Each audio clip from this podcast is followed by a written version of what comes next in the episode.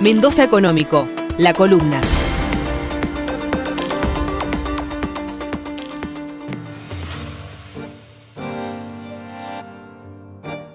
Nuevos vientos soplan en el mundo. El gobierno nacional cerró una semana en la que pareció recobrar el centro del ring y marcar la agenda después de semanas donde el gris se apoderaba del horizonte. A pesar de los disparates opositores y de la tropa mediática que les da cabida, el operativo de vacunación toma un ritmo constante y como ocurrió desde el principio está entre los más serios y significativos por fuera de los países que son productores de vacunas. El conflicto con el sector agroexportador por el cierre temporal de las exportaciones de carne parece haber hecho más mella en el futuro de la mesa de enlace que en el gobierno que logró quebrar definitivamente a ese frente con negociaciones con el Consejo Agroindustrial Agropecuario, mientras que las asociaciones tuvieron que dar por levantado el lockout por la propia presión de sus bases y la cada vez más ostensible falta de acuerdos entre sus miembros que, seguramente, se profundizará a partir de la elección del nuevo presidente de la sociedad rural argentina claramente alineado en el movimiento político que conduce Mauricio Macri. Si bien aún no aparece el acuerdo, ya son pocos los que dudan que tarde o temprano llegará. Las movidas del gobierno para ajustar las clavijas del desmadre que había en el sector exportador, detallado largamente en este espacio, fueron muy bien tomadas por el consorcio exportador fundamentalmente porque les limpia competidores desleales y les evita también la tentación de asociarse con ellos para poder competir con los recién llegados a juntar plata fácil. La negociación con el FMI entró en un cono de silencio para avanzar con más profundidad después que un grupo importante de nombres del oficialismo presentara un documento que fue leído por los medios como una aprieta al presidente y al ministro Guzmán para que poco menos que rompan las negociaciones con los organismos internacionales. La verdad que nada más alejado de la realidad, pero se sabe que a veces lo importante no es lo que se dice, sino cómo se lee. La prórroga de facto del Club de París da una señal clara de que la mesa de negociación con el fondo sigue funcionando a pleno. Pero nadie parece apurado por cerrar un acuerdo. Las condiciones del mundo ayudan a la Argentina, que también tuvo buenas noticias en su lucha sórdida con Jair Bolsonaro, que en tándem con la calle Pou parecen decididos a hacer explotar el Mercosur. El apoyo explícito de Lula y Fernando Enrique Cardoso a la oposición argentina deja a Bolsonaro desguarnecido frente al próximo encuentro del organismo. Mientras, por estos lados, la oposición también quedaba en offside frente al éxito y alta recaudación que tuvo el aporte extraordinario de las grandes fortunas. El mundo va en la misma línea de endurecer no solo los controles, sino de que los que más tienen paguen más. El histórico acuerdo del G7 anunciado este sábado por los ministros de Economía de los países del grupo junto a la titular del FMI para un impuesto global del 15% a las grandes fortunas muestra que los tiempos han cambiado y que los economistas y políticos pseudo-liberales de estos pagos atrasan por lo menos 20 años.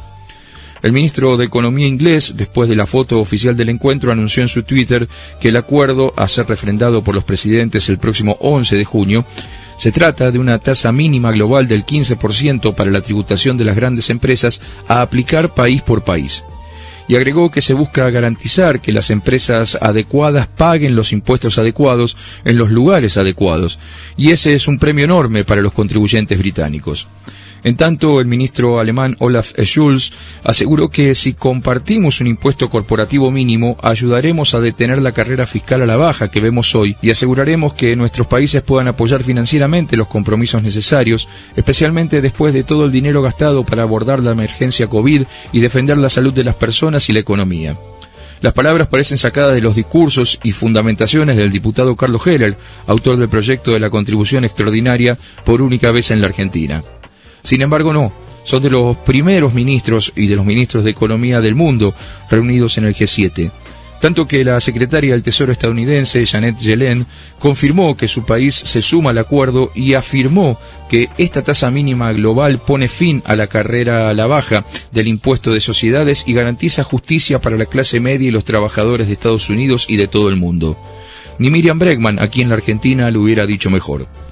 La pandemia ayudó a llegar al acuerdo que se venía gestando hace un par de años ante las políticas adoptadas por las multinacionales, sobre todo las tecnológicas, que van buscando dónde fijar su domicilio fiscal para evadir las cargas impositivas y tributan donde les conviene y no donde realizan su actividad. La nueva fiscalidad es un camino de ida. Los aires cambiaron y la crisis de la pandemia que obligó a los estados a salir en auxilio de sus ciudadanos apuró los tiempos de las exequias del modelo que popularizaron Ronald Reagan y Margaret Thatcher y que los sobrevivió muchos años. La discusión también se viene en Latinoamérica y los procesos se van encadenando globalmente. El debate de una reforma impositiva total y que cambia el carácter tributario corriendo el eje del consumo hacia las ganancias, los bienes suntuosos y las fortunas es imprescindible. Los vientos del mundo son de cambio y van hacia esos lados. Es una buena oportunidad para comenzar el debate que nos debemos.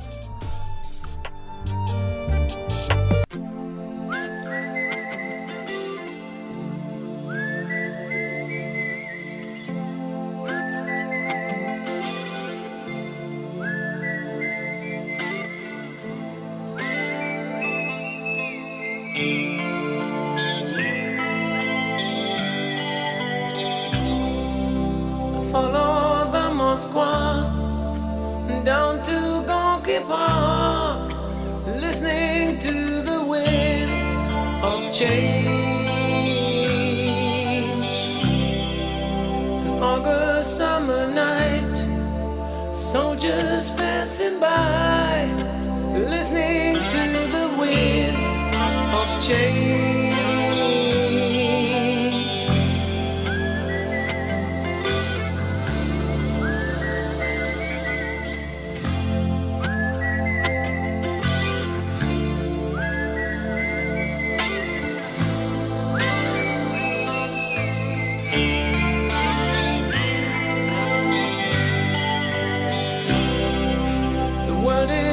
closing in.